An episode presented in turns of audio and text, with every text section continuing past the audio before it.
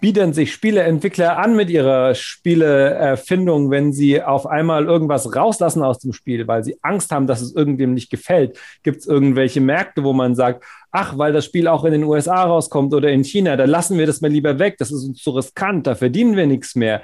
Gibt es solche Sachen, gibt es Fesseln, die wir uns selber anlegen als Spieleentwickler oder die von außen reinkommen? Das soll heute unsere Frage sein. Was, wie macht man ein Spiel für eine gewisse Gruppe und ist das gut oder schlecht? Äh, darüber wollen wir heute sprechen. Wir haben wieder eine äh, Runde, die nur aus Jans besteht. Äh, deswegen hoffen wir, dass ihr nicht allzu verwirrt seid, vor allem wenn ihr uns als Podcast folgt. Ansonsten könnt ihr hoffentlich unsere Gesichter wenigstens ein bisschen den Stimmen zuordnen. Ich bin Jan Klose von Deck 13. Ich bin Jan Wagner von Owned by Gravity. Und ich bin Jan Theisen von King Art. Hallo. Und ähm, wir haben schon in einer vorherigen Folge darüber gesprochen, ähm, wie kommt man überhaupt zu einer Spielidee? Ist es manchmal etwas schwierig, ähm, äh, sozusagen sehr kreativ zu sein, weil man dann vielleicht eine große Zielgruppe verprellt?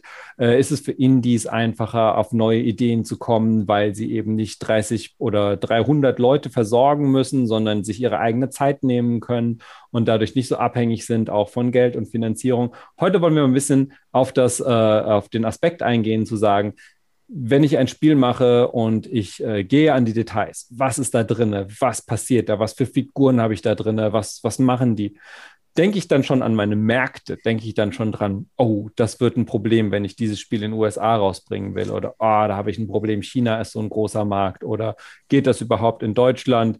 Hm. Und bevor wir zu zu vielen Beispielen jetzt in der Theorie kommen oder über die man vielleicht schon mal was gehört hat, würde ich gerne mal fragen, ähm, Jan Wagner, Jan Tyson, gibt es jemand von euch, der vielleicht genau dieses Problem schon mal hatte mit einem Spiel, Inhalte rausgelassen, abgeschwächt hat oder mit einem Publisher mal stark diskutieren musste als sozusagen Geldgeber, ähm, ob man irgendwas in seinem Spiel überhaupt verwirklichen kann? Ja, also ich meine, Zielgruppe und Märkte sind natürlich immer eine, eine wichtige Frage, weil letzten Endes irgendjemand soll am Ende das Spiel hoffentlich auch kaufen. Und da gibt es schon, ich sag mal, so einige Sachen, die man im Hinterkopf natürlich hat. Also ich sag mal, in Deutschland zum Beispiel ähm, ist, ist Gewaltdarstellung natürlich immer so ein Thema. Oder ähm, ich sag mal, äh, bis vor kurzem ähm, waren einige verfassungsfeindliche Symbole und so weiter einfach nicht möglich. Und ich sag mal, wir hätten jetzt nicht unbedingt einen First-Person-Shooter im Zweiten Weltkrieg entwickelt oder so. Das hätte wahrscheinlich sehr viele ähm, Probleme mit sich gebracht. Das ist so, ich sag mal, eine Sache, die man wo man sich so ein bisschen selbst zensiert vielleicht. Jetzt aktuell kommt natürlich dazu, wenn man ähm, eine Bundesförderung bekommen will, also eine Computerspielförderung für sein Spiel, dann darf das Spiel maximal äh, USHK 16, glaube ich, sein. Und ähm, da gibt es vielleicht auch bestimmte Dinge, die besser funktionieren als andere. Also das könnte ein Thema sein, wobei wir da jetzt auch nicht, ich sage mal in unserem konkreten Fall, wir jetzt nicht zu sehr, ähm, ich sage mal, das Spiel für die Förderung machen, weil letzten Endes natürlich das Spiel für die Spieler funktionieren muss. Und wenn man da zu sehr ich sag mal, irgendwas weichlutscht, dann, dann hat man da am Ende auch nichts von. Und das ähm, ist auch der Förderung, glaube ich, so halbwegs äh, bewusst. Ähm, ansonsten, man versucht natürlich schon so ein bisschen immer ein Spiel zu machen, was, womit sich möglichst viele Leute identifizieren können. Also ich sag mal, wenn es egal ist, woher Protagonisten im Spiel kommen, dann würde ich wahrscheinlich nicht irgendwie alle Protagonisten aus, keine Ahnung, ähm, äh, wie bei Iron Harvest aus Polen kommen lassen, sondern dann würde man vielleicht sagen, hey, vielleicht nehmen wir einfach von überall aus der Welt ein paar Leute. Und äh, vielleicht nehmen wir Männer, Frauen und äh, keine Ahnung, einfach nur um möglichst, damit sich möglichst viele Leute darin wiederfinden können. Wir haben jetzt ein Add-on zu Iron Harvest gemacht, wo die neue Fraktion im Prinzip die Amerikaner sind. Und da war eben schon auch ein, ich sag mal, Hintergedanke natürlich so ein bisschen, dass alle drei Fraktionen, die wir bisher hatten, die quasi Deutschen, Polen und Russen, halt alle aus Europa sind, alle oder ich sag mal Europa, Osteuropa noch spezifischer. Und wir gesagt haben, okay, wir wollen auf jeden Fall irgendwas haben, was nicht aus Osteuropa oder aus Europa kommt. Äh, lass uns entweder nach Fernost gehen, Japan im Prinzip, oder lass uns in die USA gehen, USA nehmen. Jetzt gab es inhaltliche Gründe, warum USA besser funktioniert hat, aber selbst wenn alles, alles andere gleich gewesen wäre, also wenn sozusagen die Entscheidung einfach 50-50 gewesen wäre, nehmen wir USA, nehmen wir Japan, hätte man vielleicht trotzdem USA genommen, weil wir einfach mehr Spiele in den USA verkaufen als in Japan. Und ähm, es da vielleicht einfach schon noch wichtiger für Amerikaner ist, eben auch sich selber spielen zu können. Mhm. Und äh, insofern, also ich glaube, das spielt schon immer so im Hinterkopf eine Rolle. Ähm, Jan Wagner, du, ähm, man sieht es dir zwar nicht an, aber du hast schon extrem viel Erfahrung äh, über eine lange Zeit in der Spielindustrie sammeln können und nicht nur als oh. Entwickler, sondern auch auf der Publisher-Seite. Ähm, Gibt es da noch eine andere Perspektive oder hast du, hast du das auch vielleicht aus der Perspektive mal erlebt, dass es da wirklich solche Dinge gab? Genau, wie war das, als ihr damals das Royal Game of Ur gefunden habt? ähm, also tatsächlich ähm, habe ich, war mein, einer meiner ersten Jobs in der Spielindustrie war, äh, Spiele USK-fähig zu machen. Ähm, weil es natürlich noch damals, also das muss man auch sagen, über die 200 Jahre, die ich jetzt in der Spielindustrie bin, hat sich das so ein bisschen abgesoftet. Ähm, aber äh, ich, ich habe damals zum Beispiel Counter-Strike und, und Half-Life äh, äh, USK-fähig machen müssen. Das heißt, diese lustigen alle Menschen werden durch Roboter ersetzt und bluten grün, äh, weil sind ja Androiden. Das ist auf deinem Mist gewachsen, also, ja? Das, das haben wir damals, das ist auf Valves Mist gewachsen, aber wir haben ihnen erklärt, was das Problem ist. Äh, es dürfen keine Menschen erschossen werden, sonst ist USK 18 und dann wird es nicht verkauft. Also es wird, das ist ja auch heute ein bisschen anders, aber, aber USK 18 hieß damals, es kommt nicht in den Direktver also es kommt nicht in den, in den stationären Handel, und das war vor dem Internet so richtig. Das heißt, es gab noch kein Steam, wo man groß was verkaufen konnte. Das ist einer der Gründe übrigens, warum Valve angefangen hat, eine eigene Plattform zu bauen. Weil die gesagt haben, ich glaube, es hackt stationärer Handel my ass. Da habe ich überhaupt keinen Bock mehr drauf, meine Spiele irgendwie anders machen zu müssen. Äh, also der Gabe Newell hat damals, hat damals, damals nicht glauben wollen, dass sie ihr Spiel ändern müssen, damit es in Deutschland verkaufbar ist. Ähm, aber ähm, tatsächlich ist das, also das sind so die harten Kriterien. Und das, äh, was ich ein anderes Ding, äh, es gab ein wunderschönes, äh, äh wie hieß es denn, Blood Brain Zweite. Weltkrieg, Vampir, Metzelorgie mit Hakenkreuzen. Das hatte sozusagen alle roten Flaggen, die man haben konnte, fröhlich gewunken. Und das haben sie uns gegeben und gesagt, so jetzt sagt mal, was müssten wir eigentlich machen, um das irgendwie in Deutschland verkaufen zu können? Und dann habe ich gesagt, ja, das Spiel weglassen vielleicht einfach komplett. Hm? also diese, diese Hardkriterien gibt es und die gibt es natürlich auch immer noch, auch wenn sie anders sind. Also zum Beispiel, und die ändern sich auch immer wieder. Ähm, in Russland darf man, finde ich immer ein sehr schönes Beispiel für, für ähm, Spielezensur. Äh, in Russland darf man zwei Dinge nicht tun. Man darf äh, Leute mit unklarer Geschlechtsidentität, die ebenfalls eine unklare sexuelle Orientierung haben, nicht im Spielen haben.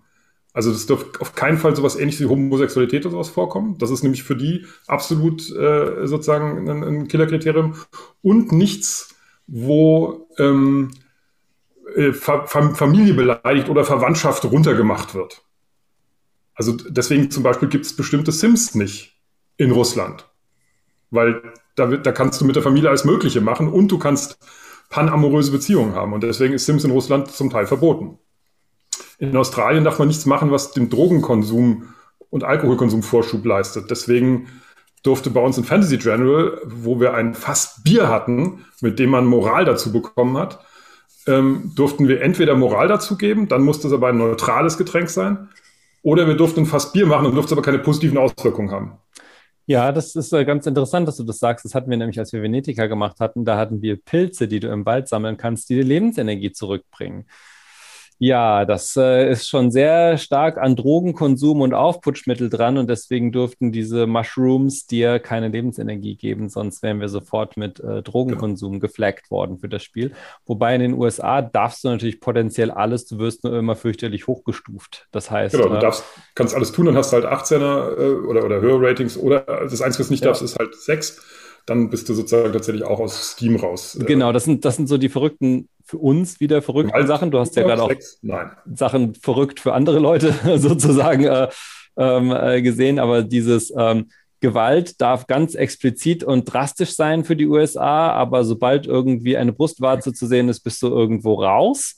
Äh, wobei das dann in Europa eher umgekehrt ist, wo Nacktheit in Spielen dann eher kein Problem ist oder dich nicht so hochstuft. Hochgestuft wirst du schon immer natürlich, ähm, ähm, aber dafür eben keine, keine brutale Gewalt äh, oder, oder sozusagen so Gewaltfantasie anregende Dinge wie irgendwie, haha, ich darf Zivilisten erschießen und die schreien dann auch noch bitte nicht. Damit bist du sofort halt ganz, ganz oben äh, mit dabei. Und ähm, um jetzt sozusagen mal wieder auf die Entwicklungsseite zu kommen, äh, was heißt das denn für, für uns Entwickler? Das heißt, ähm, wir können jetzt entweder wieder, da sind wir wieder bei dem Thema, wir können ein Spiel machen, das total flache Soße ist, was alles rauslässt. wir können sagen, okay, das ist uns egal, dann kommt es eben nicht raus in den USA, in China, in Russland, in Australien, in Deutschland. Ähm, das ist uns wurscht. Wir haben ja irgendwie unsere kulturelle Identität. Äh, ja, oder wir müssen uns irgendwie anders da äh, beschränken. Naja, also manchmal, ich, das, das finde ich, das geht mir zu schnell. Also es gibt einen Unterschied zwischen, oh, meine Kunst ist beschädigt, weil ich Pilze keine Lebensenergie geben dürfen. Und deswegen mache ich das jetzt nicht und dann wird es halt nicht in den USA verkauft. Das, das, ich glaube, diese, diese Hürde äh, hat, hat von uns selten jemand nehmen müssen in, in, in dieser emotionalen Form. Ähm, versus ähm, tatsächliche Beschränkungen die sehr tief reingehen, wo zum Beispiel auch äh, bestimmte ethische, moralische, politische Überzeugungen gehen. Also ähm, China ist ein Beispiel, Russland ist ein Beispiel, wo Zensur nicht anhand Kriterien Sexualität oder Gewalt läuft, sondern wo Zensur anhand ganz anderer Kriterien zum Teil läuft. Also oder über darüber hinaus noch läuft. Ähm, und bei diesem lustigen Pilze-Ding, da kann man noch so hihi Schulter zucken. Dann äh, bei uns hieß es dann Liquid Courage das Bier und dann war es plötzlich okay und es war immer noch ein Fassbier, aber es hieß halt anders. Ähm, das kann man umgehen, aber ähm, in, in China äh, werden halt bestimmte Themen in Spielen komplett abgestraft. Ähm, in Russland, wie ich, wie ich gerade als Beispiel genannt habe, eben auch. Und das ist schon ein Punkt, wo ich glaube, wo es mehr um die Integrität geht. Also es ist jetzt nicht, das ist nicht so leicht zu erreichen. Ich glaube, viele von uns sind bereit, allerlei Kompromisse einzugehen und dann wird halt mal, keine Ahnung, der Blutpatch gemacht und dann ist halt das Blut wieder drin, das man vorher extra rausgenommen hat ähm, und dann geht's auch. Ähm, aber äh, diese Themen finde ich, finde ich spannender und das, ähm, das hatten wir auch schon. Also ich hatte auch schon Spiele, wo klar war, ähm, ich hatte mal ein Spiel in Korea, lustigerweise so, so ein Mobile-Game, wo klar war, ähm, wir müssen das ändern, weil die Frau, die da drin vorkam, dem koreanischen Frauenbild nicht gut genug entsprach. Das heißt, die waren nicht defensiv und, und, und brav genug sondern die hat aktiv sozusagen den Männern gesagt, wo es lang geht. Und das, das hat die koreanische Zensur damals, oder schon der Publisher damals und in, in Vorgriff auf die Zensur, damals abgelehnt gesagt, das ist unkoreanisch. Ähm, um jetzt mal China und Russland nicht nur als irgendwie die böse, böse Achse irgendwie zu nehmen. Aus unserer Sicht aber trotzdem schon ganz schön heftig. Ja, Finde ich auch. Also ich meine, das ist auch inzwischen anders so ein bisschen, aber das war damals, weil es von der Telekom war, die, äh, also von, von einem Tochterunternehmen der koreanischen Telekom, die waren also noch mal mehr sozusagen auf die Staats, äh, auf die Ansichten von irgendwelchen Leuten äh, fixiert. Ähm, und, und da hatten wir schon Schwierigkeiten. Also erstmal konnten wir das sozusagen technisch nicht so ohne weiteres machen. Also das kann man in Geld natürlich auch ausdrücken, sagen, ja, dann schreiben wir das alles um, ist mir alles egal, Hauptsache die Kohle. Aber für uns war das, war das Teil der Spielidentität. Und ähm, das, das endete damit am Ende, dass wir es tatsächlich nicht gemacht haben, obwohl die ein Partner waren, die uns, die uns auch wirklich vergleichsweise für unsere Verhältnisse viel Geld gegeben hätten. Ähm, weil es einfach für uns nicht ging. Wir haben gesagt, das Spiel wird, das müssen wir so entkernen.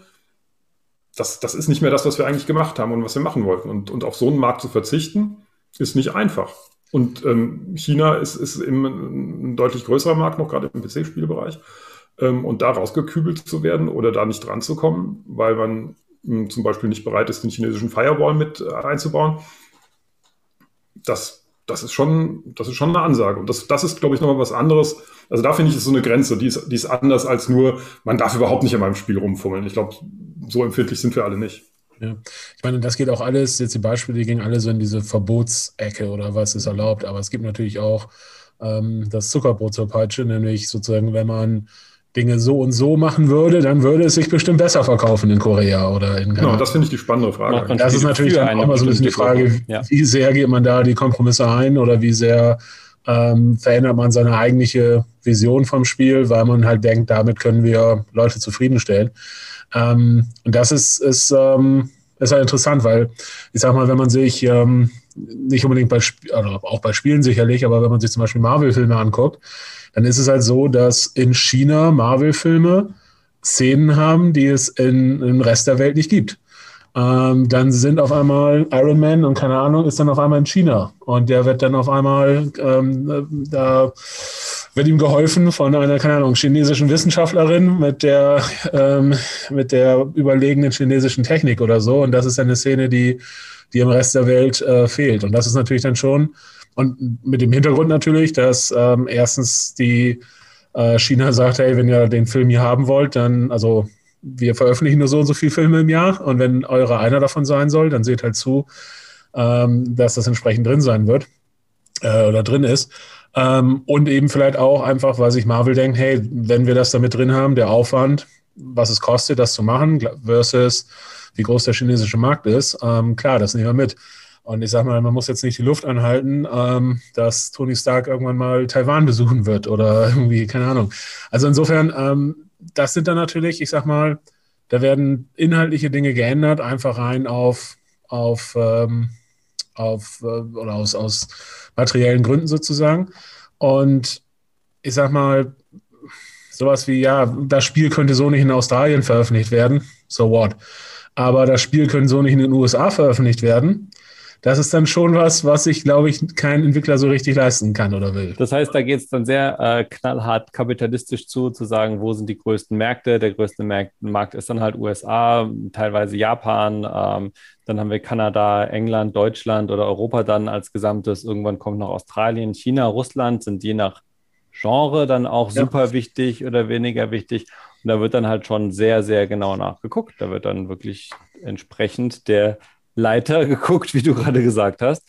Wer äh, ist mit dem Spiel zufrieden? Haben wir für die äh, das Ding entsprechend gebaut. Also ich, und womit ist man noch okay als Entwickler und womit nicht? Ja. Ne? Weil ich genau. sag mal, es gibt so Sachen wie, ähm, ich weiß noch hier bei ähm, einem der, ich glaube bei Gothic 4 oder sowas, da gab es die europäische Farb, äh, Farbpalette und die amerikanische Farbpalette und vielleicht noch die asiatische Farbpalette.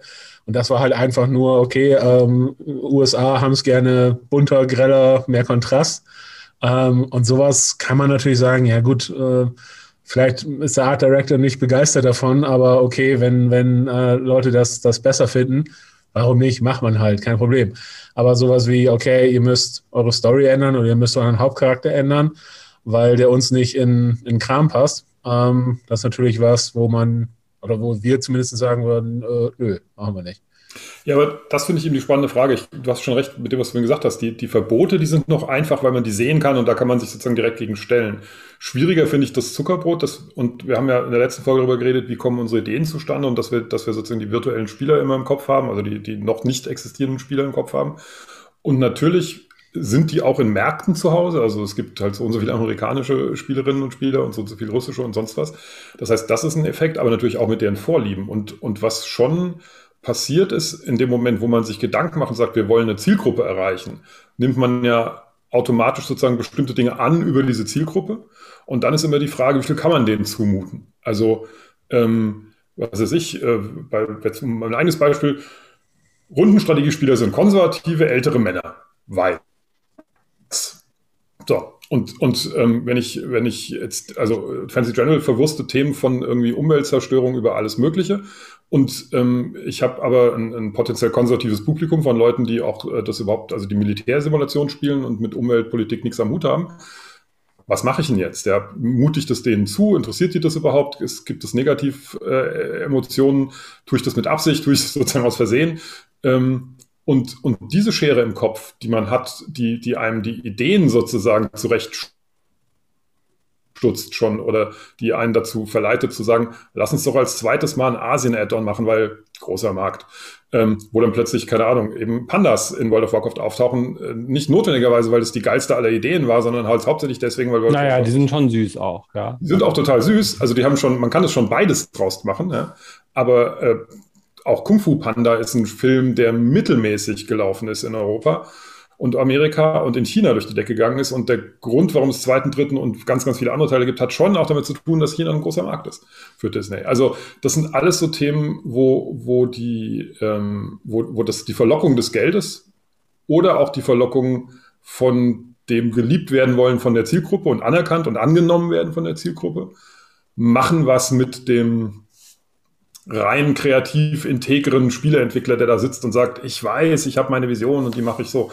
Also das, das tut schon mit uns allen was. In, in unterschiedlichem Ausmaß, unterschiedlich subtil. Aber ich glaube kaum, dass irgendjemand von uns hier ernsthaft sitzt und sagt, nein, ob die Leute das mögen oder nicht, ist mir scheißegal. Ich weiß, was ich will und das mache ich auch 100 Prozent. Und wenn die das doof finden, sind sie selber doof.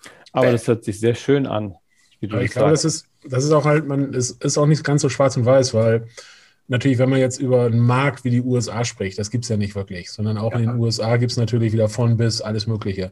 Und dementsprechend, selbst wenn man, ich sag mal, ein super, äh, was ich, militärkritisches, unamerikanisches, flaggenverbrennendes irgendwas Spiel macht, heißt das ja nicht, dass man damit 100% der USA verloren hat, ähm, sondern man muss immer so ein bisschen gucken, okay, was sind, ähm, also wo kann man sozusagen, ohne sich zu verbiegen, Themen finden, die vielleicht, ähm, ich sag mal, nicht grundlos Leuten vom Kopf stoßen, aber gleichzeitig eben auch äh, trotzdem ähm, interessant sind. Also wir haben zum Beispiel jetzt bei, bei Iron Harvest, bei dem Addon so gemacht, ähm, der, der Autor, wir haben uns extra einen ziemlich konservativen Ex-Marine gesucht, der halt äh, mit mir zusammen das Ding geschrieben hat. Und dann haben wir halt so einen, so einen linken europäischen Staffi und irgend so ein, so ein Redneck ähm, Republikaner ähm, Soldaten, Ex-Soldaten, die halt zusammen so ein Ding schreiben. Und dann kannst du halt schon mal davon ausgehen, dass keine von beiden Seiten sich so mega vom Kopf gestoßen fühlen wird, sondern dann hast du halt irgendwas, hoffentlich, womit viele Leute was anfangen können,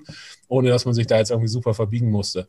Und ich glaube, das ist so ein bisschen ähm, wahrscheinlich die the way to go, dass man halt irgendwie sagt, okay, anstatt irgendwie davon auszugehen, ähm, wir haben hier unsere, unsere Kästchen und äh, wir können es nur für die Leute machen und die werden es auf jeden Fall hassen.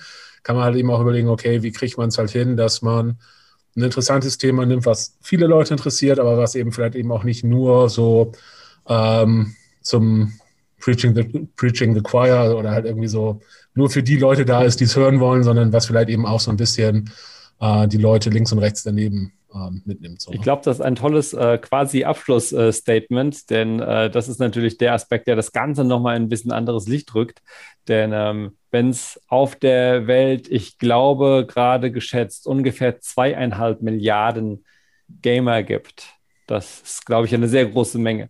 Und wenn wir sagen, ach, wenn so ein Spiel eine Million Spieler hat, dann steht es meistens schon ganz gut da. wenn man das mal in die Perspektive setzt, dann kann man, glaube ich, schon sagen, ich muss nicht alle erwischen, ich werde auch nie alle erwischen, aber ich muss halt genug erwischen mit meinen Ideen und mit meinen Zielen, dass ich halt danach wieder das Geld habe, um noch ein Spiel zu machen oder jemand zu mir kommt und sagt, hey, ihr seid äh, tolle Spieleentwickler, eure Spiele verkaufen sich auch, wir wollen eins mit euch zusammen finanzieren. Ähm, also ich glaube, man hat viele, viele Möglichkeiten und muss nicht vor allem zu Kreuze kriechen, nur damit man jetzt irgendwie sein Spiel durchbringt. Aber ich glaube auch, Jan Wagner hat recht zu sagen, man schielt natürlich schon auch immer auf die Märkte, sagt, hey, guck mal, die Leute mögen gerne das oder wenn wir das machen, sind wir dort drüben raus, wollen wir das wirklich machen. Ich glaube, es ist tatsächlich ein bisschen dieses, man muss sich nicht komplett verbiegen, aber oft kommt man auch nicht dran vorbei, mal zu sagen, ja, mein Gott, das nehmen wir in Kauf, das nehmen wir in Kauf, das ist für uns noch okay und da kommen wir damit irgendwie durch. Aber ich glaube, im Endeffekt ist eher positiv zu sagen, es ist unglaublich, wie viele Spieler es inzwischen da draußen gibt, Spielerinnen und Spieler.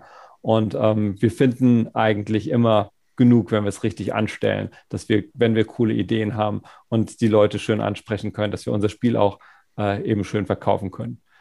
Ähm, und mit diesen äh, Worten würde ich auch sagen, äh, wir sind am Ende angekommen. Ähm, aber da das Thema natürlich sehr auch kontrovers ist, wissen wir selbst. Also schreibt uns ruhig in die Kommentare, was ihr denkt. Äh, findet ihr das auch so? Findet ihr, manchmal sind Leute übervorsichtig, manchmal machen Leute zu schnell einen Rückzieher oder äh, wollen sich zu sehr irgendwo anbiedern oder denkt er, ja, was soll der Geiz? Äh, guckt doch, wenn ihr alles mitnehmen könnt. Äh, ja, schreibt uns, guckt unsere anderen Videos auf GameStar, guckt sie auf YouTube hört uns als Podcast, wenn ihr wollt. Und ansonsten ja, freuen wir uns einfach, wenn ihr das nächste Mal wieder dabei seid. Also bis dahin, macht's gut und ciao. Ciao. Tschüss.